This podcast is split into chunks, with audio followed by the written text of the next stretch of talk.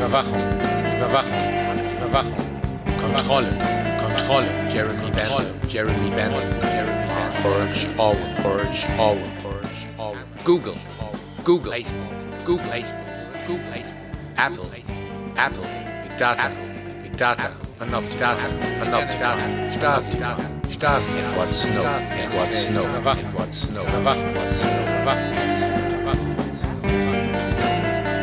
Gefahren, der Gefahren bewusst sind oder eben der Problematik und eben auch nicht der Lösung. Und das ist ja echt das Hauptding. Ne? Das, das, das, also mir geht es auch darum, auch zu zeigen, was sind die Lösungen. Also man kann ein gutes Leben führen, auch ohne WhatsApp und Google zum Beispiel. ähm, eigentlich fehlt einem da gar nichts. Äh, so, kann man ein gutes Leben ohne Google und WhatsApp führen? Aber natürlich, das sagt Eva Wolfangel, diesjährige Preisträgerin des Surveillance Studies Journalistinnenpreises und damit herzlich willkommen zur 31. Folge der Berichte aus Panoptopia. Ich habe mir ja ein bisschen Pause gelassen und Zeit gelassen seit Anfang des Jahres, seit der letzten Folge und äh, freue mich heute auf eine besondere Folge mit den vier, fünf Preisträgerinnen des diesjährigen Preises. Die da wären Eva Wolfangel, hier willkommen im Studio, Barbara Wimmer, auch bei mir im Studio oder in der Aufnahme sozusagen und äh, Alexandra Maria Ketterer sowie Maximilian Henning. Marie Zinkern, die dritte im Bunde ähm, des Teams, das wir ausgezeichnet haben, ist heute nicht anwesend, aber sie lässt herzlich grüßen und ich denke, dieses äh, ganze Interview verläuft auch in ihrem Sinne. Näheres zu den einzelnen Autorinnen sage ich noch ähm, während des Podcasts. Wir sprechen heute äh, natürlich über den Preis, äh, der dieses Jahr vergeben wurde und äh, dessen Preisgeld von Telepolis gestiftet wurde, dem äh, Webmagazin, das ihr hoffentlich sicherlich alle kennt. Ähm, wir sprechen über die Luca-App, wir sprechen über Überwachung am Arbeitsplatz und wir sprechen Biometrie in Afrika, über Datenschutz in afrikanischen Ländern, ähm, über wie dort äh, die Themen Überwachung, Daten, ähm, Datenbanken wahrgenommen werden. Und ähm, ich freue mich auf ein Gespräch mit meinen vier Gesprächspartnerinnen und wünsche euch damit nach langer Zeit ähm, mal wieder viel Spaß rund um die Themen, ähm, die uns alle beschäftigen. Ja, hat ja ein bisschen gedauert und der Preis ist auch schon länger her, aber ich äh, würde noch mal gern persönlich ein paar Glückwünsche aussprechen. Ich freue mich, die Preisträgerinnen hier versammelt zu sehen. Ich kann natürlich nur die Grüße der Jury noch überbringen und kann dann dazu nur sagen, dass die Preisfindung aus verschiedenen Gründen sehr schwierig war. Aber das ist überhaupt nicht heute das Thema. Das Thema sind ja wundervolle Beiträge und das Arbeiten, äh, das Arbeiten zu diesem Thema.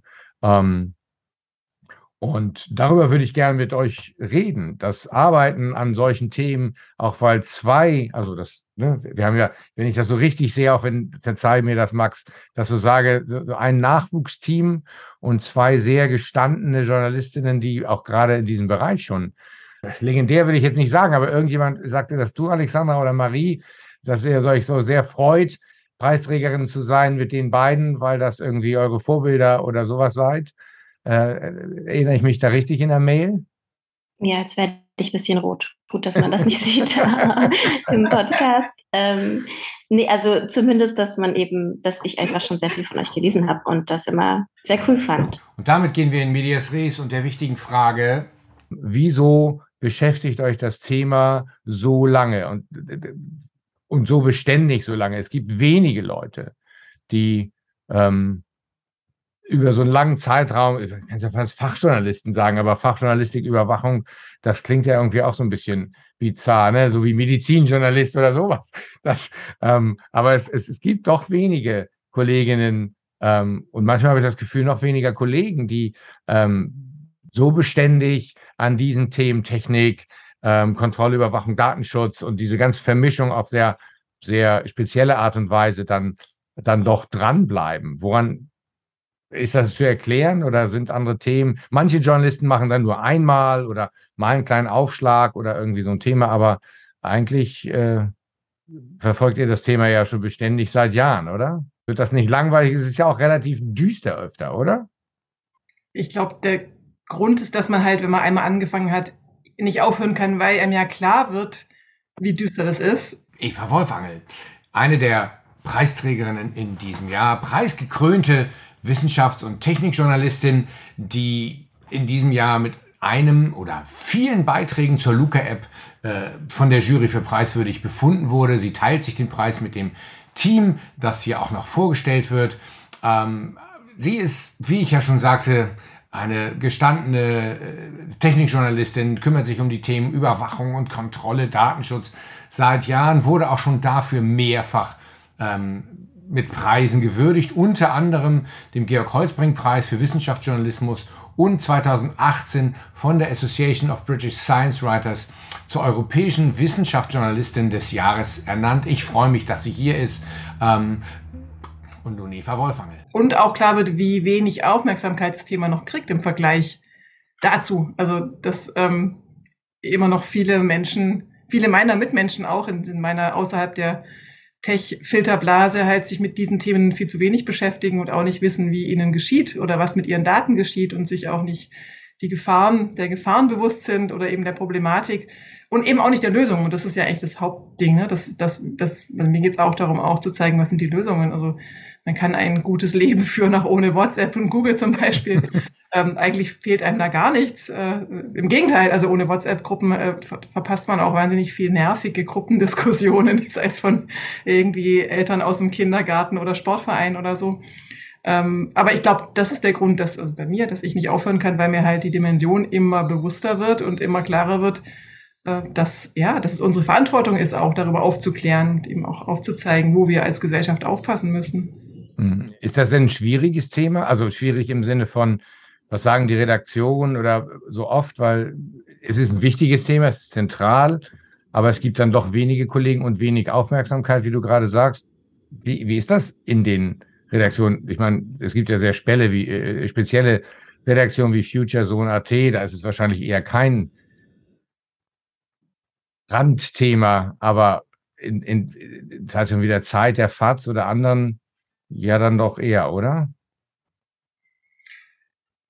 Boah, das ist echt eine gute Frage. Mir kommt es gar nicht so vor, als wenn es so schwierig wäre. Es liegt aber sicher natürlich auch daran, dass, dass mein Name inzwischen bekannt ist in dem Zusammenhang und natürlich auch ähm, daran, dass es mir ganz gut gelingt, die Themen auf eine Ebene zu heben, auf der auch die für normale Menschen ähm, begreifbar werden oder auch die Gefahren fühlbar werden. Also was ich ja immer mache, um das besser darstellen zu können, ist möglichst natürlich auch Beispiele suchen, wo zum Beispiel was passiert ist oder ja, diese in Anführungszeichen berühmten Schicksale, wobei ich das, mir das, mich das Wort ein bisschen nervt, aber äh, eben anhand von anderen Menschen und dann Beispielen zu zeigen, was schiefgehen kann, wenn man dem Thema keine Aufmerksamkeit schenkt. Und meine Erfahrung ist schon, wenn man das tut und da intensiv genug sucht nach den passenden Fällen und Beispielen, und die muss man bisweilen auch ein bisschen ausgraben.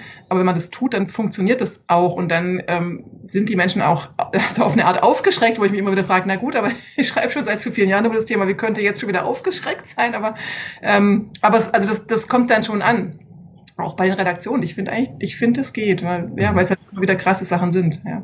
So wie mit der Luca-App, wo alle wo relativ schnell klar war, dass das eigentlich TINF ist oder? Sicher, aber mir schon. Nee, also mir und natürlich auch viel in meiner Filterblase auch. Deswegen äh, war ich wirklich, also da war ich nachhaltig entstaunt und, und auch entsetzt, dass das so wenig Impact hatte. Also die Bericht, also auch meine unablässige Berichterstattung, weil ich fand das Thema, das war so klar und alle, die sich auskennen, also alle Expertinnen und Experten haben eigentlich auch also waren sich eigentlich alle einig, dass, dass, dass also es gab ja diesen Brief von irgendwie den, weiß nicht, über 90 renommierten SicherheitsforscherInnen. Da waren wirklich alle dabei, alle, alle, die Rang und Namen haben in dem Bereich. Und trotzdem wurde einfach nicht auf die gehört. Also da war, da war es schon fast eine frustrierende Erfahrung, fand ich, dass man so viel, auch so viel wirklich krasse ähm, Dinge aufdecken kann, Sicherheitslücken, Schlampigkeiten, ähm, eine krasse Blauäugigkeit in der in dem Startup hinter der Luca-App, ähm, die so viel so viele Fehler gemacht haben und auch ihre Kritiker ja überhaupt nicht ernst genommen haben, obwohl es sehr sehr viele sehr renommierte Menschen waren. Also da gab es so so so viele eigentliche Aufregerthemen und da bin ich eigentlich fast Nee, da war ich am Ende wirklich frustriert, dass sich, dass sich da so wenig getan hat, dass es einfach passiert ist, dass die App einfach wirklich so zum, in manchen Bundesländern da quasi fast zur Pflicht wurde, trotz, trotz allem. Also da habe ich schon so ein bisschen mich gefragt, was, wozu machen wir das eigentlich? Oder wie, wie ist, was ist das eigentlich für eine Demokratie, wenn, wenn auf Leute, die sich wirklich auskennen, dann nicht gehört wird in solchen Fällen. Und jetzt sehen wir es ja. Ich meine, jetzt kommt ja das Ganze irgendwie, ah, huch, na nu, jetzt wollen die die App weiter benutzen und oh, Gott, was sind denn, ist denn mit den Daten? Und wissen wir eigentlich, ob die alle jetzt irgendwie da wirklich draußen sind? Und das kann natürlich keiner überprüfen, ja. Hm. Was, dabei könnte man ja auch sagen, naja, das war was Neues, Contact Tracing ähm, oder eine neue Anwendung von, von, von, einer Reihe von Technologien, äh, Bluetooth und anderen, während bei dem Thema Arbeitsplatzüberwachung das ja nicht wirklich neu. Ähm, aber trotzdem kann man darüber noch berichten und trotzdem gibt es immer wieder noch ja, Arbeitgeber oder andere, die so vehement, also gegen jede, weiß ich nicht, Vernunft oder Bekannt, äh, Bekanntheit der Sachen äh, das dann doch anwenden. Ich meine, das ist doch, oder ist das dann nur einfach frech, Barbara, dass man immer noch wieder solche Praktiken aufdeckt?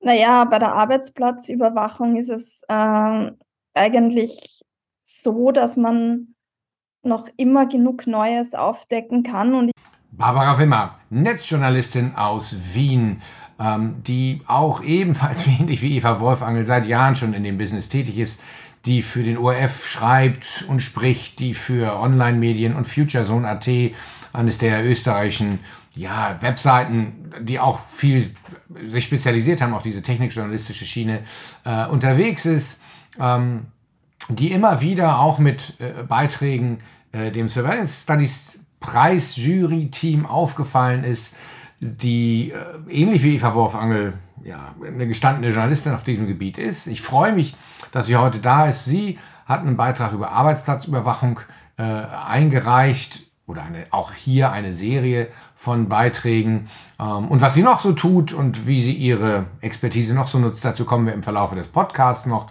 Jetzt erstmal freue ich mich, Barbara Wemmer hier zu haben. Es aufdecken kann und ich würde nicht einmal sagen, dass da jetzt alles, was, was ich äh, erwähnt habe, wirklich illegal ist und ähm, sondern was eigentlich viel schlimmer ist, dass sehr viel Grauzone dabei ist und dass sehr vieles davon sogar ähm, durchaus unter Legalität fallen könnte, was eigentlich schon wirklich sehr invasiv ist, weil es ist bei den Arbeitnehmern und Arbeitnehmerinnen eigentlich sehr viel Kontrolle möglich, zwar nicht alles, aber sehr viel. Und es gibt eben eine Grauzone und ähm, es hängt in, bei diesen digitalen äh, Software-Sachen, die eingesetzt werden, hängt eben sehr viel von der Implementierung ab. Welche Funktionen werden jetzt freigeschalten? Ist der Betriebsrat informiert worden? Und, und, und. Und da gibt's eben ganz viel, was man richtig und ganz viel, was man falsch machen kann. Und ähm, es schrammt eben alles so irgendwie ähm, an der Legalität herum, sage ich jetzt mal. Und äh, das liegt auch daran, dass ähm, es oft total schwer ist bei diesem Thema. Also da sind ganz viele Abteilungen dann involviert, von den Datenschützern bis zu den Technikern und bis zur Geschäftsleitung. Der Geschäftsleitung wird jetzt zum Beispiel eine neue digitale Software eingeredet zum Beispiel Workplace Analytics. Ah, das muss man unbedingt haben, sonst stinkt man ab bei der Digitalisierung. Das ist ganz wichtig, dass jetzt alles äh, in die Cloud kommt und solche Dinge. Und ähm, die Geschäftsführung hört sich das an, findet das gut und äh, entscheidet für, sein, für das Unternehmen, das jetzt einzusetzen. Äh, und dann kommen, dann kommen erst diese ganzen arbeitsrechtlichen Fragen und äh, die diese, dieser Einsatz eigentlich mit sich bringt. Und dann fängt es irgendwie an, kompliziert zu werden, was man damit alles aufzeichnen kann. Was wird dann wirklich alles aufgezeichnet? Beziehungsweise bei den ganzen Zusteller-Apps und Zustellerinnen-Apps, die äh, für die Userinnen und User ja total bequem sind, weil sie dann sehen können, oh, das äh, Paketservice ist nur mehr fünf Stellen von mir entfernt und kommt bald. Also was, was ja eigentlich ein super Service unter Anführungszeichen ist für alle, die Pakete empfangen wollen ähm, ist aber für den Zusteller und für die Zustellerinnen ein totaler Druck und ein totales Druckmittel. Und gleichzeitig habe ich dann aber von Zustellerinnen und Zustellern aber auch gehört, dass sie diese Apps eigentlich ganz geil finden, weil sie ähm, dadurch äh, selbst eine bessere Kontrolle über ihre Tätigkeiten haben. Das heißt, es gibt auch da eine zweite Seite, ähm, ähm, dass Überwachung gar nicht immer nur negativ gesehen wird. Ähm, und ähm, aber eben dann wieder äh, Beispiele von extremer Überwachung, so dass nicht mal Klopausen möglich sind in einem Amazon-Lager, bevor man gefeuert wird und, und, und solche Sachen.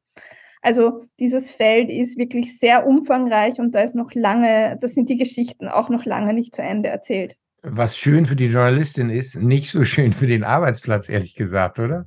Ähm, aber ist es, woran, das ist ja das, was Arbeitnehmer in solchen Jobs, Tätigkeiten und auch wahrscheinlich viel weitgreifender als nur diese Liefer- und Service-Jobs ähm, viele Leute betrifft. Wissen die einfach nicht genug oder kann man das überhaupt nicht mehr überblicken als Arbeitnehmer, der ja alle benutzen einen Computer, aber vielleicht ja nicht nur zur Überwachung, sondern zum einfachen Arbeiten. Kann man das überhaupt überblicken oder wer müsste das überblicken in solchen großen Betrieben? Naja, man hat als Arbeitnehmerin oder Arbeitnehmer an und für sich ja keine Wahl. Man, äh, man kann dem Ganzen entweder zustimmen äh, per Betriebsvereinbarung im Idealfall oder man stimmt nicht so und dann äh, war man aber Arbeitgeberin oder Arbeitgeber. Also das ist eigentlich gerade eines der größten Probleme, dass ähm, es ein Machtungleichgewicht gibt über die digitale Kontrolle am Arbeitsplatz.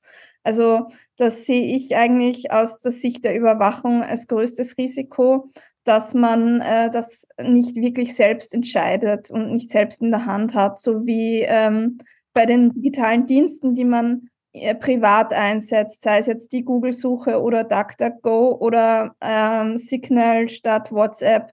Das kann man frei entscheiden. In der Arbeit geht das eben nicht. Und ähm, ob man das jetzt überblicken kann, wie genau man überwacht wird oder nicht, hängt natürlich wieder ein bisschen von, ähm, von den eigenen digitalen Fähigkeiten ab, aber natürlich auch davon, was für eine Software wird jetzt wirklich eingesetzt, welche Funktionen sind jetzt freigeschalten.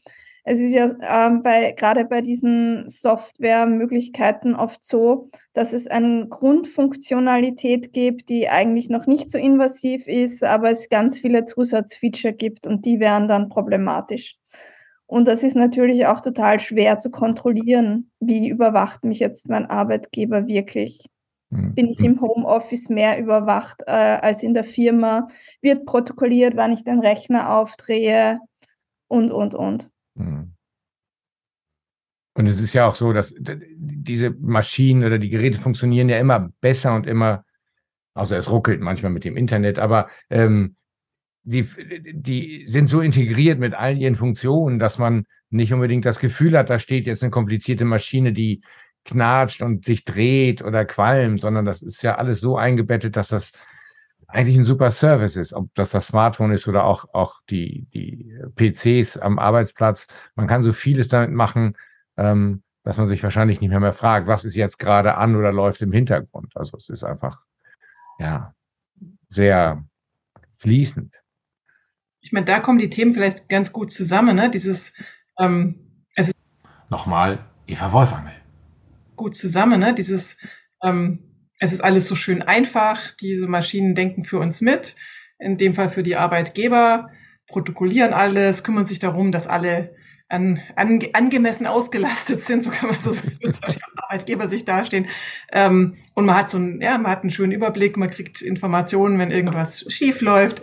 Ähm, und so ähnlich ist es ja auch bei so Consumer Electronics letztlich, ja. Das, das, ja, klar, ist es äh, angenehm, wenn Google für mich mitdenkt, wenn Google, also ich habe mal so einen Selbstversuch gemacht, schon vor einigen, vielen Jahren eigentlich, ähm, einfach alles erlaubt, was, was die Apps von wollten, also was Google Maps von mir wollte, einfach alle Freigaben, ähm, alles genehmigt. Und das war, und bin, war auf Reisen dann in den USA für eine Recherche hat dazu ganz gut gepasst. Und das war tatsächlich super bequem, ja. Ich musste echt gar nicht mehr selber denken. Google hat immer hat sogar gesagt, wo mein Auto geparkt ist und wie, ja, wo ich schön joggen gehen kann, hat sogar scheinbar gewusst, wann ich Hunger hatte, abends und mir Restaurants empfohlen. Also so, wo ich dachte, ja klar, das ist total bequem. Und wenn man es wieder abschaltet, merkt man irgendwie, oh je, ich muss wieder selber denken und so. Also ich verstehe schon, warum so viele Leute dann nicht drüber nachdenken oder sich halt denken, ja, ist doch ein super Service und dann halt dieses albern, ich habe ja nichts zu verbergen Argument bringen, aber äh, das ist ja noch ein Grund mehr eigentlich, dass wir da aufklären und äh, dagegen anschreiben müssen. Hm. Bei euch beiden, Alexander und Max, ist, ist das ja nicht so bequem. Ihr habt ja ein ganz, also nicht ein ganz anderes Thema, aber ihr habt das, äh, ja, euch die Grenzen angeguckt, sozusagen, die Biometrie an unseren Grenzen, Migration, also weniger Konsum, ähm, Überwachung zu einem ganz anderen Zweck. Ich, mhm. Naja, bequem für die, die den richtigen Pass haben, sozusagen. Ne? Also unbequem für die, die halt die anderen Pässe haben. Alexandra Maria Ketterer, eine der drei aus dem Team, die Biometrie Made in Europe gemacht haben, eine Podcast-Serie, die hier ebenfalls ausgezeichnet wurde mit dem Hauptpreis, den sich dieses Team mit Eva Wolfangel geteilt hat. Zu diesem Team gehören neben Alexandra Marie Zinkern, die heute nicht hier ist, und Maximilian Henning, der ebenfalls in diesem Podcast anwesend ist. Alle drei sind in den 1990ern geboren, sind also junge Kolleginnen, ähm, haben äh, sind bereits seit einiger Zeit auch mit diesen Themen unterwegs, unter anderem durch Praktika bei netzpolitik.org, auch eine äh, Institution, die in dem Surveillance Studies Preis nicht unbekannt ist, die letztjährige Preisträgerin Anna Biselli kam von dort, hat für die geschrieben und so freue ich mich natürlich, dass diese Tradition auch fortgeführt wird. Jetzt aber erstmal ähm, wird Alexander ein bisschen berichten darüber, worum es sich eigentlich handelt bei Biometrie Made in Europe. Max, ich fange einfach mal an und du ähm, ergänzt. Ähm, genau, das hat alles so ein bisschen angefangen. Äh, Max und ich, wir haben zusammen ein Praktikum bei netzpolitik.org gemacht und waren dort sehr ähm, immer im sehr engen Austausch und haben danach ähm, irgendwann angefangen, dass wir mehr über ähm, nicht europäische oder nicht westliche ähm, Netzpolitik irgendwas machen wollen und haben dann, also ist ein bisschen, ich hole ein bisschen aus, so einen kleineren Podcast angefangen über Netzpolitik, internationale Netzpolitik und haben dann aber immer drauf gelinst, okay, können wir irgendwie eine Förderung dafür kriegen, weil wir das Thema toll finden, aber es halt super, super nischig ist natürlich.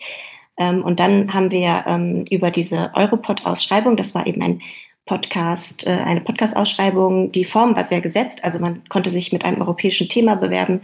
Ähm, man hatte sechs Folgen, man wurde bei der Produktion unterstützt und genau, das war so eine, eine Ausschreibung. Und da haben wir dann das Thema eingereicht, was wir eben davor äh, schon in dem anderen Podcast besprochen hatten. Ähm, darauf sind wir gekommen, weil wir über ähm, geleakte Dokumente von Privacy International gestoßen sind.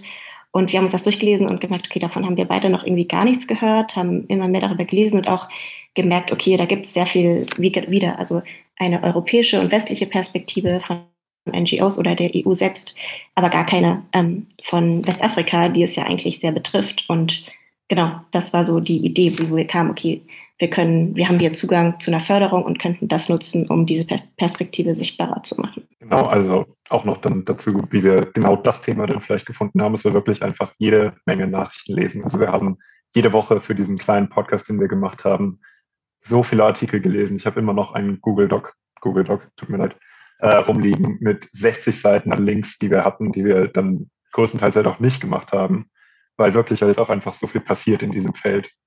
Und dann haben wir uns halt dieses eine, fanden wir, es war wirklich auf irgendeiner Fachseite dann auch so ein drei Absatzartikel, glaube ich. Und daraus ist dann so ein sechs äh, Episoden-Ding geworden. Also es hat sich dann sehr äh, ausgedehnt, ganz von selber. Äh, sobald wir die Förderung bekommen haben. Genau. Und ähm, dann zu diesem System vielleicht noch ein bisschen genau. Also es ist, was wir uns da angeschaut haben, das sind ja diese zwei, äh, diese zwei Biometriesysteme in Senegal und in Côte d'Ivoire, wo die EU eben Geld hineindrückt mit Entwicklungshilfegeldern. Und was wir uns eben angeschaut haben, ist eben die Frage, findet da für praktisch ein Transfer statt von Geld aus der EU in diese Länder und kriegt die EU dafür Daten zurück aus diesen Ländern. Und es ist ein bisschen komplizierter, aber letztendlich über Umwege denken wir eigentlich, ja, genauso funktioniert es da. Und ja, genau. Habt, habt, wisst ihr was oder habt ihr was darüber erfahren, wie der Umgang mit diesen Themen vor Ort ist in Afrika? Mein Eindruck ist so ein bisschen, das ist ein sehr westliches Thema. Äh, es gibt wenig über, es gibt ein paar Sachen, aber wenig über Überwachung ähm, außerhalb Nordamerikas und Europas bisschen noch so äh, Ostasien wie Japan und so. Natürlich China, aber in China selbst auch nicht. Wie ist das vor Ort? Also äh, wie, wie, wie bewegt das, das Thema die Leute da? Genau, es ist auf jeden Fall ein ganz anderer Umgang damit. Also genau, wir hatten eben auch, bevor wir dann dahin geflogen sind, also wir waren dann eine Woche in Abidjan, in Côte d'Ivoire. hatten wir eben auch mit vielen Gruppen hier gesprochen, mit Experten und Expertinnen.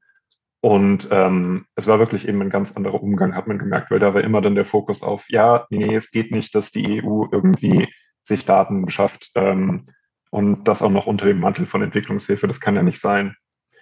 Und dann waren wir da und haben mit den Leuten da gesprochen und haben gemerkt, also das war ihnen eigentlich meistens sehr egal, also denen, mit denen wir gesprochen haben. Ähm, das, also das Objekt praktisch, um das es da ging, war so eine Identifikationskarte also so wie der Perso in Deutschland. Und ähm, für die meisten war da eigentlich eher das Problem, ja, ich habe diesen Ausweis jetzt angefordert vor Ewigkeiten, aber er kommt halt irgendwie nicht.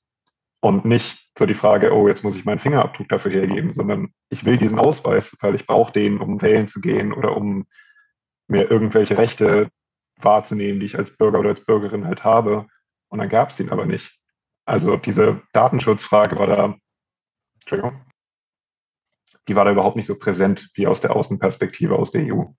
Mhm. Genau, wir hatten auch dort mit der ähm, IT-Community ein bisschen gesprochen, weil wir dachten, okay, die Leute ähm, verstehen die Technik dahinter, mit denen können wir ein bisschen quatschen, aber auch dort, ähm, was auch ein bisschen wieder zu den anderen Themen der Parallele ist, ging es halt sehr viel darum, wir wollen schnellere Prozesse erstmal. Also es ging ganz viel darum, ähm, vieles funktioniert einfach nicht, es ist mega langsam, ähm, aber wir wollen erstmal, dass es funktioniert und dann sind das quasi erstmal so sekundäre Probleme, die wir uns angucken.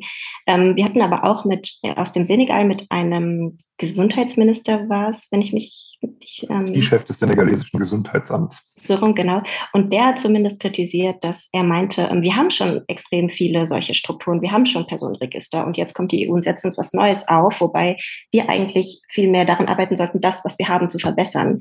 Und zum Beispiel, das war dann ein konkretes, konkretes Beispiel, dass da die Geburten zum Beispiel nicht registriert wurden. Und er war so ein bisschen, hat, also es kam so ein bisschen rüber, mit uns hat niemand gesprochen, uns wird jetzt wieder irgendwas hier von oben drauf gesetzt. Und das wurde schon problematisiert. Okay, also haben die dann noch mehr Systeme, die nebeneinander laufen und äh, wie so oft in solchen Fällen, ja, dann steht da irgendwas und dann pflegt es keiner und dann braucht es nachher auch keiner mehr. Ja. Genau das, ja. Aber das heißt, diese, diese Datenbank, ihr haltet das für eine, irgendwo kommt ja auch ne, die, die, ähm, die koloniale Vergangenheit, also da steht ja, so ein bisschen in meinem Kopf ging rum, naja, da steht ja dann in guter Tradition sozusagen, oder? Also dass dieses Ungleichgewicht äh, Europa, Afrika lässt sich wieder gut ablesen daran oder haben afrikanische Staaten auch irgendein Interesse daran? Ist das irgendwas, also außer das, das Geld, was ihr vermutet, das im Gegenzug fließt? Ähm, da so ein besonderer Punkt, den wir auch, äh, der uns auch erstmal in unseren Stereotypen ein bisschen überrascht hat, ist, dass zum Beispiel im Fall Côte d'Ivoire, die sind auch ein sehr starkes ähm, Einwanderungsland. Also da kommen extrem viele Leute hin und die haben auch ein Interesse daran, das, die eigenen Grenzen quasi zuzumachen. Ähm, als Beispiel, dass es eben nicht immer nur schwarz-weiß ist, sondern natürlich auch man auf jedes Land da, glaube ich, einzeln drauf gucken muss. Weiß nicht, Max, willst du da noch was sagen? Nee, also das auf jeden Fall genau. Und dann auch, also diese Sache mit der biometrischen Registrierung hat natürlich auch schon Vorteile für diese Staaten. Also es ist ja diese, es gibt ja immer, es gab da so lange Listen an äh, Aufzählungen an Vorteilen, die halt durch diese Programme und durch biometrische Registrierung halt entstehen würden für diese Staaten. Und da ist ja schon was dran. Sowas, dass zum Beispiel halt weniger Korruption dann vorkommt, wenn die Beamten alle biometrisch registriert sind, dann geht es nicht mehr oder es ist wesentlich unwahrscheinlicher, dass Leute sich zwei Löhne auszahlen lassen, weil sie sich halt biometrisch verifizieren müssen. Ähm, sowas in die Richtung. Oder dass man einfacher zum Beispiel, wenn man seine Gesundheitskarte verliert, dann kann man mit seinem Fingerabdruck trotzdem noch an seine Daten dran und sich eine neue Karte ausstellen lassen. Also das schafft ja schon Bürokratie ab. Also das war uns, glaube ich, auch ein bisschen wichtig, ist halt nicht nur so auf dieser Schiene Privatsphäre, Privatsphäre, sondern es gibt schon, schon einen Nutzen. Aber man kann das halt auch, man kann halt auch den Nutzen haben ohne die Probleme. Ja, Okay. Ist das denn, das erinnert mich so ein bisschen an die Luca-App, da wurde, oder man könnte es vergleichen, mit der Luca-App und diesem guten Grund, dem Good Cause, sozusagen der Bekämpfung der Pandemie, äh, wurde so ein bisschen die Einführung gemacht, nur dass es jetzt nicht so geklappt hat, es liegt vielleicht an anderen Sachen, ähnlich wie dort in Afrika Dinge getestet werden, die dann vielleicht nach Europa kommen. Also so sagen, da funktioniert das gut, jetzt holen wir das Ganze mal hierher. Und bei der Luca-App war es so, naja, ihr habt das jetzt alles schon, wir haben euch schon ein bisschen weich gekocht, ist vielleicht nicht, aber eingelullt. Ähm, jetzt, ihr habt es auf dem Handy, jetzt benutzt es doch mal weiter. Ähm, ist das sowas, dass wir das solche Arten von, also wir haben ja solche Sachen schon, aber noch mehr erleben würden, dass das so eine Art Testfeld auch ist für die EU? und die Software-Klitschen, die dahinter stehen? Also vielleicht, ich meine, bei der Luca-App ist ja das Traurige, dass wir eigentlich schon was Funktionierendes haben. Ja, und das dann halt nicht genutzt wurde. Ich meine, das ist ja die große Tragik eigentlich hinter der Luca-App für mich immer. Ähm, aber ansonsten, ja, dieses Testfeldding hatten wir dann natürlich auch da genau. Also ja, sehen wir da auf jeden Fall. Ja. Ja, und eben genau dieses Argument, ne, das ist doch eine einfache Lösung und wir haben da den, so einen großen Benefit. Also das kriegt man bei all diesen Themen, ja, also auch bei diesem Überwachung am Arbeitsplatz. Das ist so, ja, was, was habt ihr denn? Damit ist doch alles gelöst. Und dann wird ja oft noch behauptet, das ist auch eigentlich gut für die MitarbeiterInnen, weil die dann ja auch äh, zum Beispiel angepasste Aufgaben bekommen, dass denen nicht langweilig wird und so weiter. Das wird ja immer so schön verkauft. Ähm, plus finde ich Argumente wie wir können das auch anders lösen, dass wir die Gefahren nicht haben, wie, wie du gerade gesagt hast, Max, ähm, werden halt abgebügelt, so nach dem Motto, ihr seid umständlich und die werden gar nicht gehört. Also ich finde, ich find, ähm, KritikerInnen werden da so oft in so eine, ihr seid ja nur umständlich und so aus Prinzip dagegen Ecke gestellt, obwohl es ja wirklich für all diese Themen auch schon gute Beispiele gibt, die man wie man sinnvoll lösen kann. Es spricht ja nichts gegen Digitalisierung an sich oder wenn ihr sagt dort, es ist kompliziert mit äh, Ausweisen und deswegen kommen die auch nicht an ihre weiteren Rechte. Natürlich muss das gelöst werden. Aber ich finde, wir werden ganz schnell in so eine Ecke gestellt von, wir wollen das alles aufhalten, wir wollen es nur schwierig machen und, und, und kompliziert. Um, ähm, und das finde ich echt eine ganz schwierige äh, Ecke, auch da wieder rauszukommen, weil halt Leute oft dann auch nicht weiter zuhören oder man eben in diese Ecke geschoben wird. Und äh, ja, oft gar nicht mehr zu dem, zu dem Beisatz, äh, Zusatz kommt zu sagen, aber es gibt eine Lösung, die ist sehr, sehr gut, technisch fortschrittlich, noch dazu sicher und privacy-freundlich. Ähm, ja, das wollen Leute auch schon gar nicht mehr hören. Da, daran müssen wir, glaube ich, irgendwie noch arbeiten. Ist, ist das was, was die anderen auch erleben, Barbara, oder so? Diese, diese Ecke? So, ja, jetzt kommt die wieder mit ihren Denken, so. Ja, kommt schon vor, weil Es ist tatsächlich so, dass äh, Datenschutz ähm, wird äh, auch sehr oft vorgeschoben und es das heißt immer, immer in, Ö also wir haben äh, in Österreich leider ein sehr, sind wir bei der Informationsfreiheit sehr schlecht und bei den ganzen Auskünften heißt es dann immer, das geht nicht wegen Datenschutz, Datenschutz, Datenschutz. Und dadurch hat Datenschutz einen extra schlechten Ruf, weil, äh, weil er vor allem als Ausrede eingesetzt wird, um ähm, öffentliche Informationen nicht herauszugeben, was auch ein großes Problem ist. Und dann kommt natürlich eben diese Kritiker der Digitalisierungsecke, ähm, wo es immer da, wo, wo man natürlich schon reingesteckt wird in diese in diese Ecke, wenn man, äh, wenn man irgendwie auf Gefahren hinweist, dann ist man automatisch Kritikerin und, oder Kritiker. Und ähm, wenn man dann die Lösungen aufzeigt, äh, wird das tatsächlich gar nicht mehr gehört, beziehungsweise ähm, das gilt dann teilweise ja trotzdem als unbequem, weil da muss man ja vielleicht mehr machen. Es ist vielleicht gerade zum Beispiel bei, bei wo ich die Erfahrung gemacht habe, mit den ist, ist datenschutzfreundliche Menstruations-Apps. Ähm, es ist wesentlich mehr Aufwand, ähm, wenn man da irgend, also, also das kommt als Argument dann zurück, warum, warum man es nicht macht äh, und umsteigt, weil man einen extra Aufwand hat. Also ich kenne das durchaus von gewissen Themen. Alexandra, dann hast du die Hand gehoben. Genau, ähm, ja voll. Also bei uns war das eben auch genau das Thema, dass die Kritik eigentlich war, okay, wir haben hier in der EU oder in Deutschland ja auch biometrische Ausweise, aber bei uns ist es nicht ähm, zentral gespeichert. Und warum finanzieren wir dann, also warum schmeißt die EU dann Geld, wenn woanders sind, wo das eben nicht diese Standards hat, die sie hier hat, ähm, was ja auch möglich wäre. Und ähm, genau, das ist so ein bisschen die Kritik auch, die wir im Podcast versuchen äh, rüberzubringen. Da, da, es erinnert mich so ein bisschen daran, auch eine Frage, die mich bewegt. Dieses, also wenn wir hier starke Standards haben und dann woanders hingehen, ob das Firmen sind oder auch Regierung oder welche Organisation auch immer, sobald der Standard niedriger ist, wird irgendwie genau das genommen. Also es, das ist immer so ganz dünn, immer nur so hoch springen, ähm, wie das Stöckchen gehalten wird. Und wenn es hoch ist, dann machen sie Anstrengungen ja, und wenn es nicht ist, dann ist das auch egal. Dann äh, sind es die gleichen Firmen, die drei Länder weiter oder einen Kontinent weiter sagen, komm, ach, Standards, ähm, das können wir gar nicht, das wollen wir nicht, das machen wir hier auch nicht. Das, äh, beunruhigt mich immer wieder, denn dann weiß ich nicht, ähm, also das, das zeigt zumindest den Mangel an eigener Überzeugung, solche Dinge auch wirklich zu machen, sondern immer, dass man sie irgendwie hinprügeln muss oder also oder freundlich gesagt sie in die in irgendeine Ecke nötigen muss, so dass sie dann äh, halbwegs willens sind, sowas zu tun. Das macht mir echt Sorge.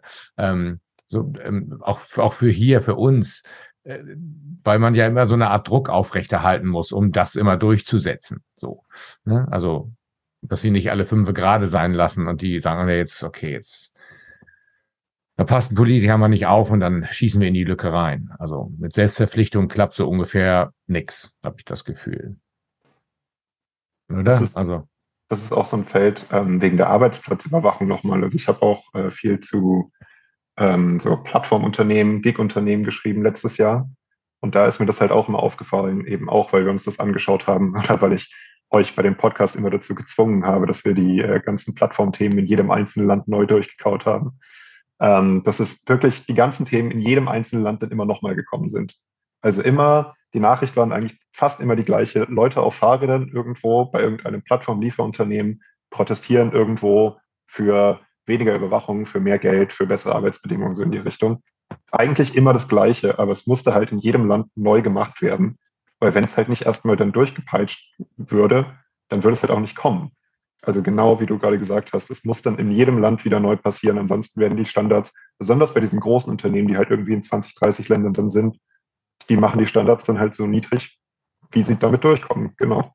Hm. Also auch was Betriebsräte oder andere Sachen Sachen angeht. Ne? Hatte gerade noch irgendwas über Starbucks gelesen. Das hat nun weniger mit, mit Gig Economy zu tun, aber auch da in den USA strikt, also so strikt gegen Betriebsräte und gegen Unions und, und alles, dass ich mich manchmal wundere, wieso, wie kann so ein gutes Image und so ein cooles Image dann hier so lange so Bestand haben? Darum geht's ja auch. Ne? Ist also dieses, ja, dieses Coole, das war bei der Luca-App ja auch das. Ne? Du sagtest schon, es gab eine App, die Corona-Warn-App und die war gut. Und selbst wenn der Chaos Computer Club sagt, Daumen hoch, dann sollte man also sagen, Jubel, finde ich. Irgendwie, das passiert allzu selten.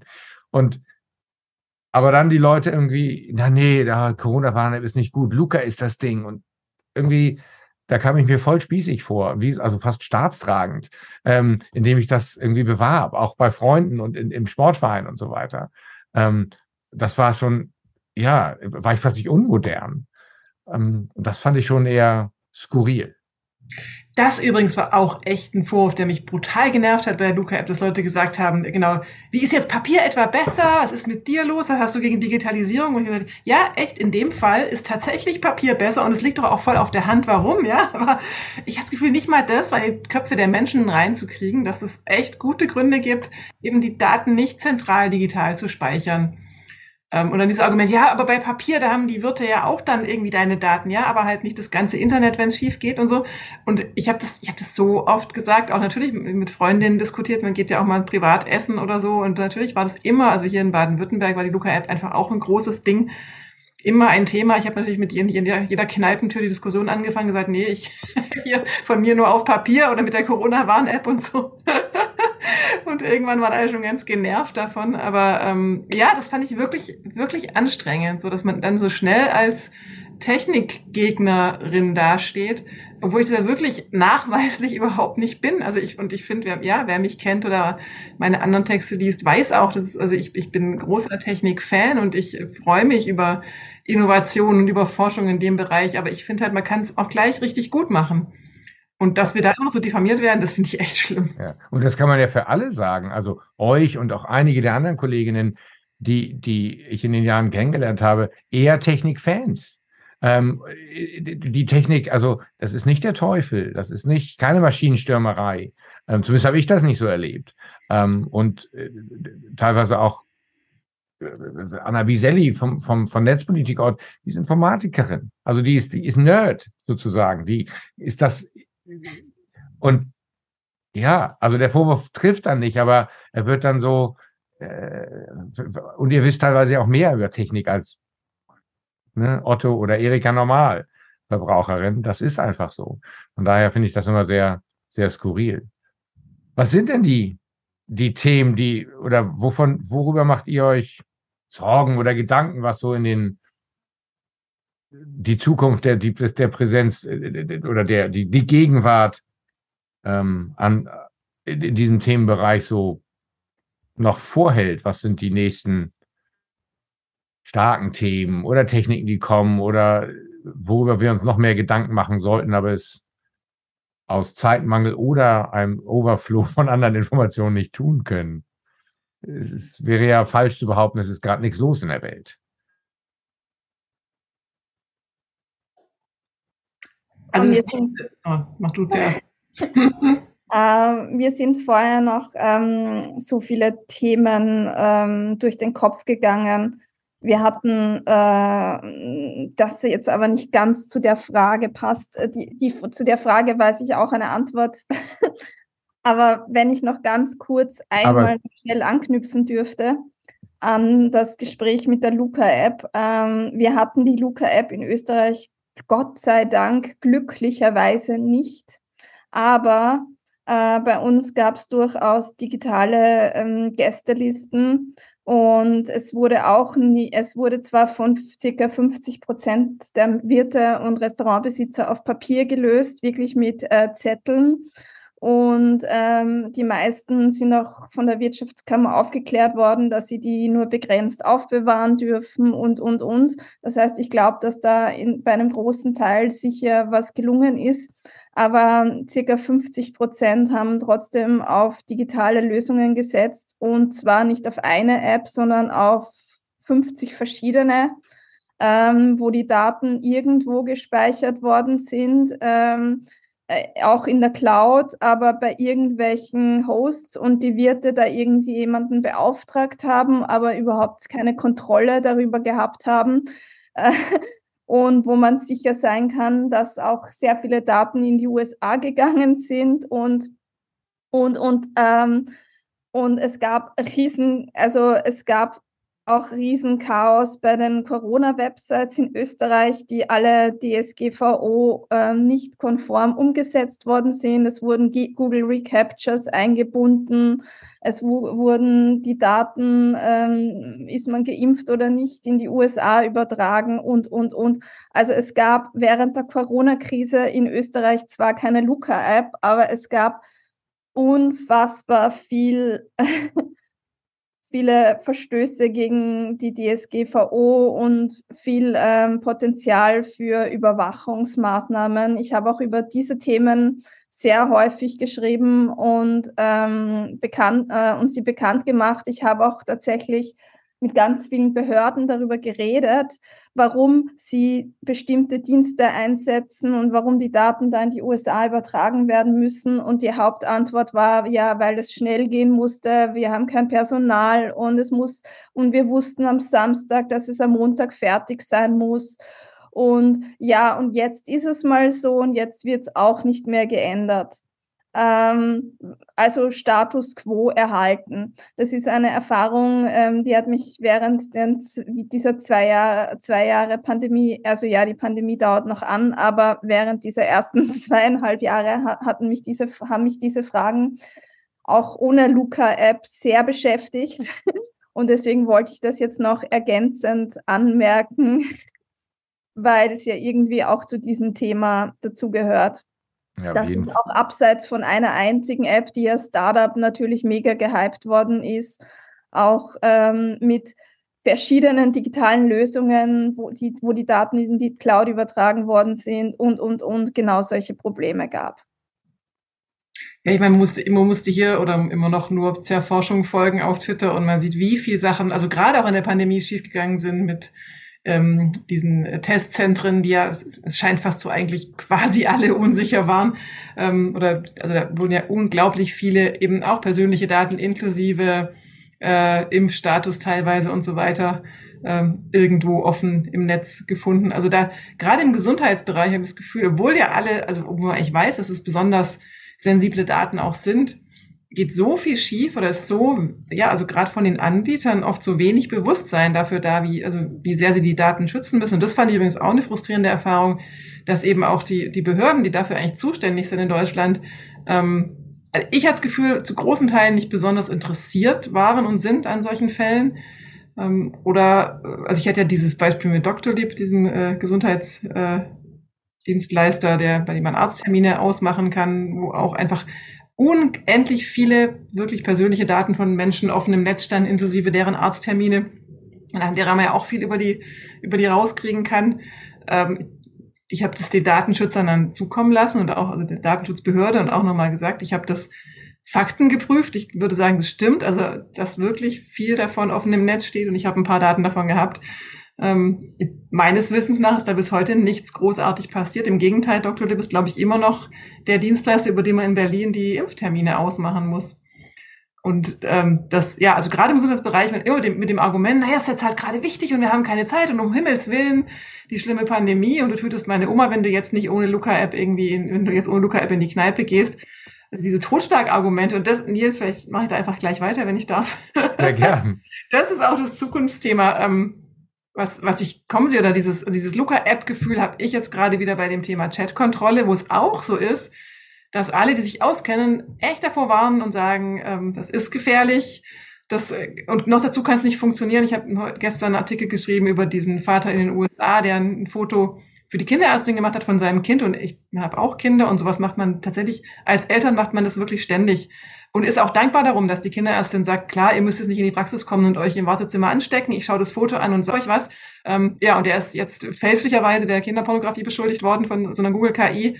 Und obwohl es aufgeklärt ist, die Behörden haben ein Jahr lang ermittelt, Google hat denen all seine E-Mails und all seine Fotos gegeben. Äh, die, die, die haben dann gesagt, nee, stimmt, das ist ein Missverständnis gewesen. Das ist keine Kinderpornografie, der hat einfach das Foto für die Kinderärztin gemacht. Trotz allem kriegt er seine Fotos nicht zurück von Google. Ähm, sein Account bleibt gesperrt. Und genau diese Dinge werden natürlich bei der Chatkontrolle genauso kommen. Und das ist so, es liegt so auf der Hand. Es kann gar nicht anders sein. KI kann solche, also kann, kann das nicht erkennen, selbst wenn es super gut funktioniert, was in dem Fall so war. Das die, die Technologie macht genau das, was sie soll. Aber sie kann eben keinen Kontext. Ähm, sie wird, es wird unendlich viele False Positives geben, unendlich viele Anlässe, private Fotos an die Behörden zu schicken. Alle warnen davor und bis jetzt ist die Politik davon erstaunlich unberührt von diesen Warnungen. Also da, da hoffe ich sehr, dass es noch klappt, dass man das abwenden kann mit guten Argumenten. Aber ich bin sehr skeptisch und mich beschleicht da leider sehr das, das Luca-App-Gefühl. So, und an dieser Stelle verabschiede ich mich für eine Weile aus der Unterhaltung, denn mein Rechner hatte sich, beziehungsweise Zoom hatte sich bei der Aufzeichnung aufgehängt. Alle haben es mitbekommen, aber dennoch erstmal weitergesprochen. Sollen wir einfach mal ein bisschen weiterreden, was wir denken, solange die Aufzeichnung läuft? also ich hatte schon ein Zukunfts- oder es ist kein Zukunftsthema, hoffentlich, aber es ist ein Thema, was mich gerade äh, mehr beschäftigt als andere Themen. Und zwar es ist das ganz böse Wort mit den Kryptowährungen. Äh, oh, ja. Weil das auch so ein Thema ist, wo auch mit der Sache von wegen, was motiviert uns denn immer in diesem Feld dran zu bleiben. Weil da habe ich echt so das Gefühl, ich glaube, so müssen sich Leute gefühlt haben, irgendwie, die im 19. Jahrhundert in so einem kleinen Ort gewohnt haben und dann kam so jemand vorbei mit so einem großen Planwagen und hat dann so Medizin verkauft, die irgendwie aus Schlangenöl hergestellt war oder so. Irgendwie, weil es werden halt so riesige Versprechen gemacht, die, wenn man sich fünf Minuten damit beschäftigt, was da eigentlich versprochen wird, überhaupt keine Faktenbasis haben. Irgendwo, diese Technologie wird die Wirtschaft sowas von verbessern. Und dann schaut man sich an und merkt, es gibt genau drei Unternehmen, die diese Technologie schon mal dafür eingesetzt haben und die haben damit überhaupt kein Geld gemacht. Und trotzdem wird halt sau viel Lobbygeld da rein gesteckt, dass das alles irgendwie weiter, aus irgendeinem Grund weiter diskutiert werden muss und dass man immer wieder darauf hinweisen muss, nee, da ist kein Potenzial da und es wird auch keins kommen, wenn man da noch mehr Geld reinsteckt und das in noch mehr Strategien und so weiter rein äh. Es wird einfach nicht passieren. Und das äh, muss ich sagen, es ist auch schon ziemlich motivierend, weil man einfach immer, wenn man noch eine Nachricht liest, dass irgendjemand anders versucht, äh, das jetzt in irgendeine Strategie einzubauen. Und an dieser Stelle klinke ich mich quasi wieder ein ins Gespräch. Ich habe meinen Rechner neu gestartet, ähm, ich habe Zoom runtergefahren und auch was immer dieses Programm zum Absturz gebracht hat, habe ein bisschen verpasst, aber die Aufnahme irgendwie noch gerettet. Und als ich wieder einstieg, ging es um das Metaverse und alles rundherum ähm, nicht so schnell wieder verschwindet, wie wir vielleicht hoffen, weil einfach zu viele Player am Werk sind. Und ich rede jetzt noch nicht mal unbedingt von Meta, sondern einfach, ähm, es steckt unfassbar viel Geld schon da drinnen. Es sind unfassbar viele Menschen motiviert und glauben ernsthaft, sie bauen da jetzt, ähm, sie bauen da jetzt dezentrale Alternativen und machen was total Tolles und äh, sehen dabei nicht, was sie eigentlich tun.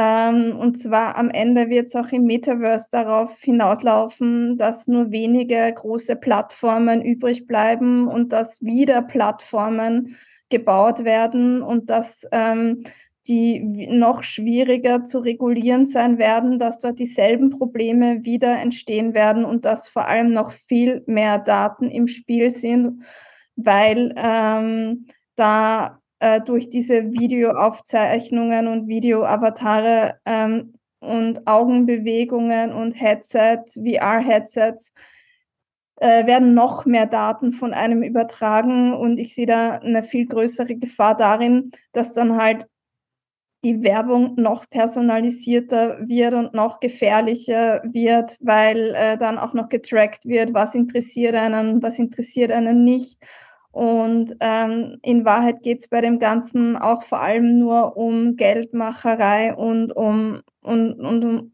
Dezentralität und Privacy geht es da überhaupt nicht. Und deswegen sehe ich darin eigentlich ähm, derzeit die größte Gefahr. Mhm. Vielleicht nur als kurze Nachfrage, wenn du gerade darüber redest, weil ich habe, ich sehe auch immer nur die Schlagzeilen und ich beschäftige mich überhaupt nicht damit, aber was gibt es denn überhaupt von diesem Metaverse momentan gerade schon? Das ist eine gute Frage.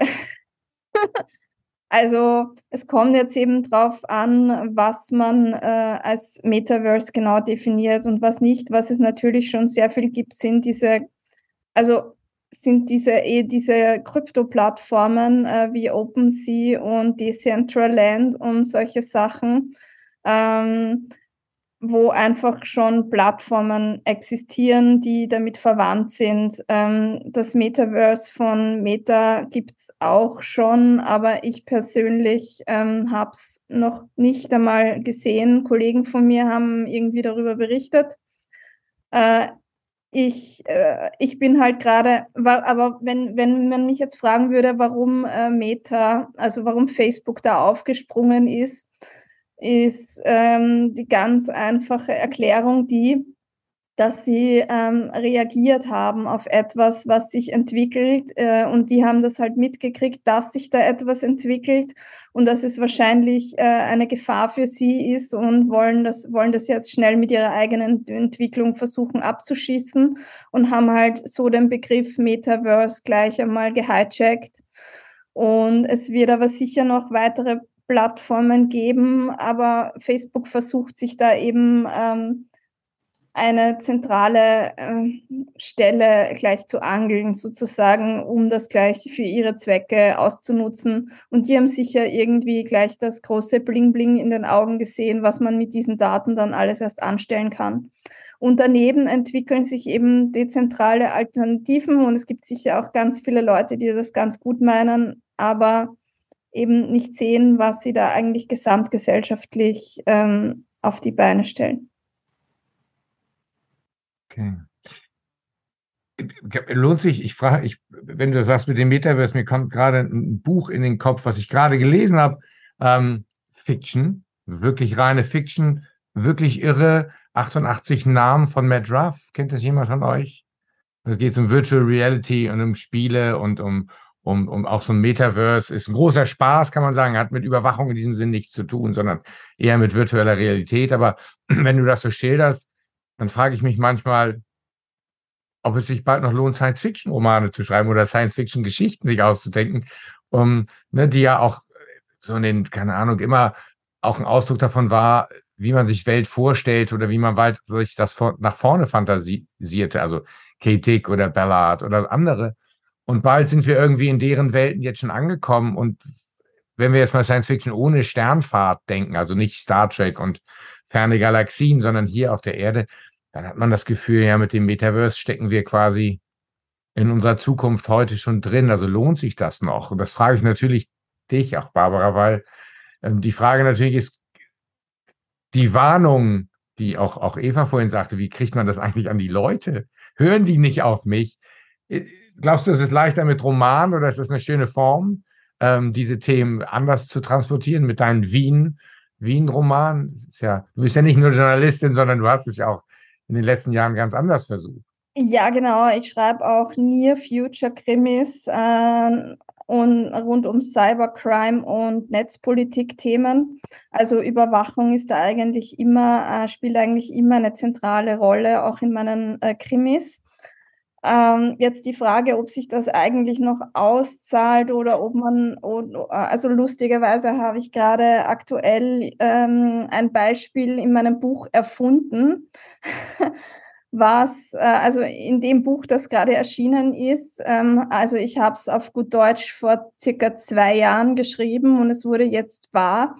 Das war eine Szene, wo, ähm, wo es einen Hacker gibt, der einen ähm, Traktor ähm, hackt, damit er wieder repariert werden kann. Also da geht es um das Right to Repair und dass der Hersteller ähm, die totale Kontrolle über dieses Landwirtschaftsgerät hatte und äh, eine horrende Summe verlangt hat, äh, um diesen Traktor zu reparieren, so dass der eigentlich einen Kredit aufnehmen hätte müssen und sich den aber nicht mehr leisten kann und die Bank und ihn von der Bank nicht mehr bekommen hat wegen äh, einer KI-Entscheidung übrigens. Also ich meine, reine Fiktion. Allerdings. Das ähm, realistisch für deine Zukunftsroman. Allerdings ist es eben so realistisch, äh, dass jetzt tatsächlich ein Hacker vergangene Woche auf der DEFCON ähm, einen Traktor gehackt hat und Doom drauf gespielt hat. Ja, und ich habe irgendwo gelesen, dass tatsächlich, wo waren, war das nicht in der Ukraine, wo die Leute ihre Traktoren selber schon hacken, weil es eben zu teuer war, das äh, zu, zu, bezahlen, weil tatsächlich John Deere die Leute da nicht ranlässt. Das ist doch, das ist doch Realität, oder? Das habe ich, also ich meine, ich habe dein Buch nicht gelesen.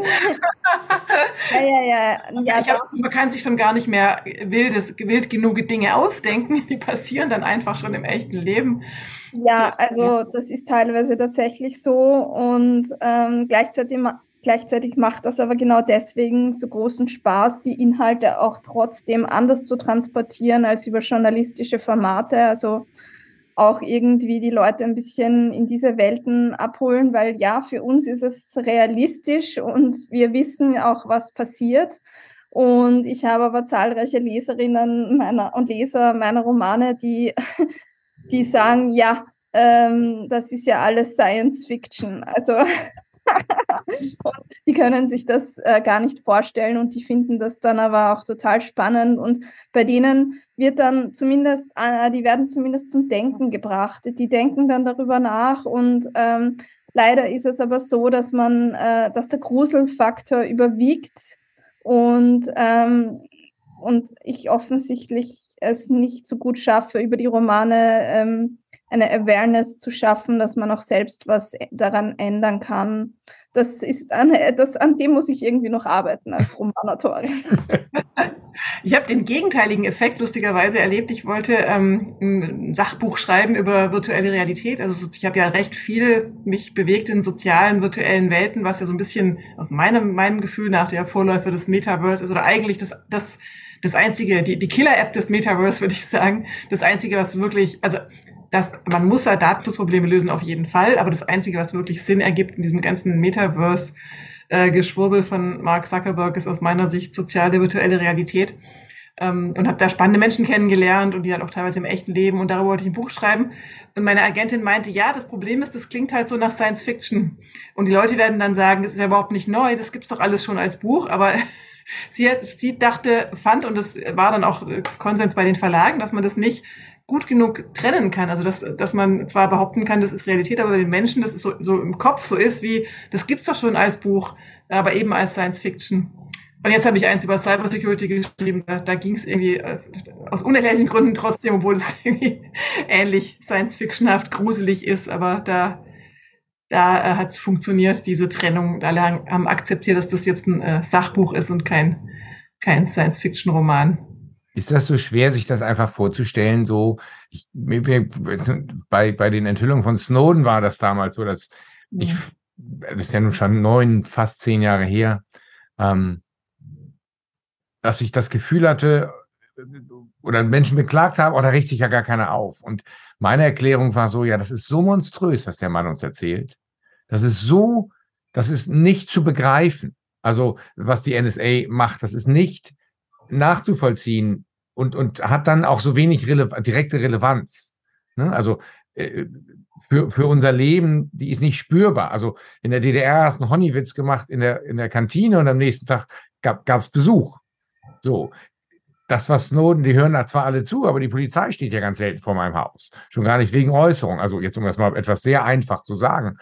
Und alles, was dort in den Enthüllungen waren, diese ganzen Programme und Shields und hast du nicht gesehen, das war so monströs und ist das auch vielleicht der Effekt, alles, was man erzählt, das ist ja Science Fiction, aber es ist wahr, autonomes Fahren, in dem Crash war das auch, ne, das, äh, das Auto, das ferngesteuert ist und, und das ist, ja, also es nicht an sich ranzulassen, ist auch eine Art und Weise, mit dem Nicht-Verstehen umzugehen, weil, weil es auch für ja, Leute, die sich nicht so beschäftigen, nicht so leicht ist. Ist das so ein Effekt? Also so groß, das kann man gar nicht verarbeiten. Also ich habe schon den Eindruck, dass Menschen auch heute noch letztlich das, was, was Snowden alles erzählt hat, und, und das ist ja zu großen Teilen schon Fakten gecheckt auch oder, oder zumindest ähm, sehr plausibel, eigentlich für Verschwörungstheorien halten. Also das ist, ist ja immer noch so, wo es schon zehn Jahre her ist, dass es teilweise unglaublich ist, was, also wo überall äh, mitgehört wird, was für Spionageprogramme auch geschrieben wurden, um, um ja, äh, unter anderem Europa äh, ausgiebig abzuhören. Aber ich, ich habe den Eindruck, viele so unbedarfte Menschen aus meinem Nicht-Filterblasen-Freundeskreis halten selbst das eigentlich für eine Verschwörungstheorie und das kann ja eigentlich doch gar nicht sein. Was wollen die mit den ganzen Daten? Also, ja, wer liest die alle? Ja, ja. Barbara, du wolltest gerade was sagen? Das sah so aus. Ach so, ja, ich wollte sagen, ähm, bei mir ist das etwas anders. Also ich habe eher das Gefühl, dass äh, sehr viele von, von den Menschen, die sich nicht damit befasst haben, einfach dadurch das Gefühl ähm, bekommen haben, dass sie eh sowieso ausgeliefert sind und äh, gar nichts an, daran ändern können und warum soll man sich noch um seine Privatsphäre kümmern? Die ist ja mehr oder weniger offensichtlich abgeschafft. Also ich hatte schon das Gefühl, dass die alle das sehr ernst nehmen und es aber gar nicht so genau wissen wollen und sich jetzt einfach denken, wenn sie eine App aufmachen, das wird sowieso überwacht.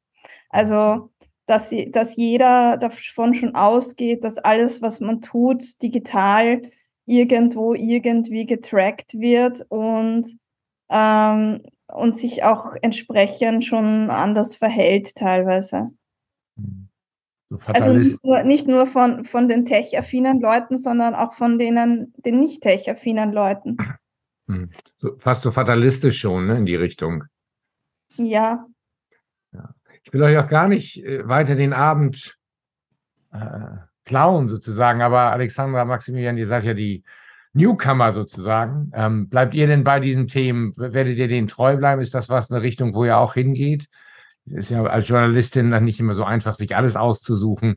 Gerade als Junge, da muss man auch so ein bisschen gucken. Der Markt ist auch äh, deutlich unterbezahlt und schwer. Aber wie ist das mit den Themen? Also ich finde das Thema super. Wenn ich wenn mich Leute dafür bezahlen, dass ich weiter darüber schreibe, dann werde ich das weitermachen. Also nehme ich gern an. Ähm, ja, genau. Ich habe auch jetzt dann nach dem Praktikum und auch letzt, die letzten paar Jahre dann auch öfter dann eben frei für Netzpolitik.org geschrieben und jetzt gerade bin ich beim Tagesspiegel Background Digitalisierung und ähm, genau, ich hoffe einfach mal, dass es noch ein bisschen äh, weitergeht dann. Ja, bei mir ähnlich. Also ich habe gerade noch so einen kleinen Abstecher in Datenjournalismus gemacht, weil ich unbedingt programmieren lernen wollte und ähm, das so ein bisschen das ist, wo ich jetzt gerade geändert bin. Aber genau, also ähm, ich glaube auch, dass ich einfach das Gefühl habe, dass äh, das Bedürfnis für mich ist so groß, ähm, da niedrigschwellige Informationen weiterzuliefern und die Faszination oder ich glaube, das, was auch so dran bleibt, dass ich glaube, es gibt so viel, was ich noch nicht verstanden habe und was ich noch verstehen will ähm, und das zu versuchen, ähm, ja, alles äh, irgendwann zu wissen. Das scheint mir so endlos zu sein, deswegen bleibe ich da auf jeden Fall, denke ich, auch noch sehr lange dabei. Ja, schön. Und was können wir von euch als nächstes hören oder lesen, Eva und, und Barbara? Ohne dass ihr was verratet, was keiner wissen darf? Also ich habe ja im letzten Jahr viel an meinem Buch gearbeitet, was im Herbst erscheint über Cybersecurity, was natürlich immer auch Überschneidungen hat mit Überwachung und äh, Datenschutzproblematiken und ähm, das kann ich natürlich wärmstens empfehlen, unglaublich. ja, das äh, ist das nächste große, was von mir kommt. Und ansonsten natürlich die ganzen Dinge, die jeden Tag passieren, die ich in verschiedenen Medien äh, behandle. Ja, ich bin auch gerade vor, vorrangig bei den Dingen, die jeden Tag passieren. Das ist in Österreich etwa die erste Abmahnwelle wegen Google-Fonds. Hat es in Österreich bisher noch nie gegeben, so etwas. Ähm, also sowas wie Anwälte, die Massen ähm, Informationsschreiben und Massenaufforderungen mit Schadensersatzzahlungen verschicken, ist was ähm, komplett Neues in diesem Bereich. Und damit befasse ich mich jetzt einerseits aus technischer, andererseits aus juristischer Sicht. Ja, ähm, das ist mal so die kurzfristige Perspektive. Langfristig kommt natürlich wieder jede Menge zur Überwachung. Dann freuen wir uns wenn man sich darüber freuen kann, aber dann bleibt es wenigstens interessant. Ähm, ich danke euch allen, beglückwünsche euch noch, noch mal zu den Preisen. Danke euch für, die, für das tolle Gespräch. Äh, hoffe, wir bleiben irgendwie in Kontakt und ähm, wünsche euch einen äh, schönen guten Abend, euch allen vier. Danke dir. Dankeschön, macht's gut. Danke. Danke auch. Bis dann. Tschüss.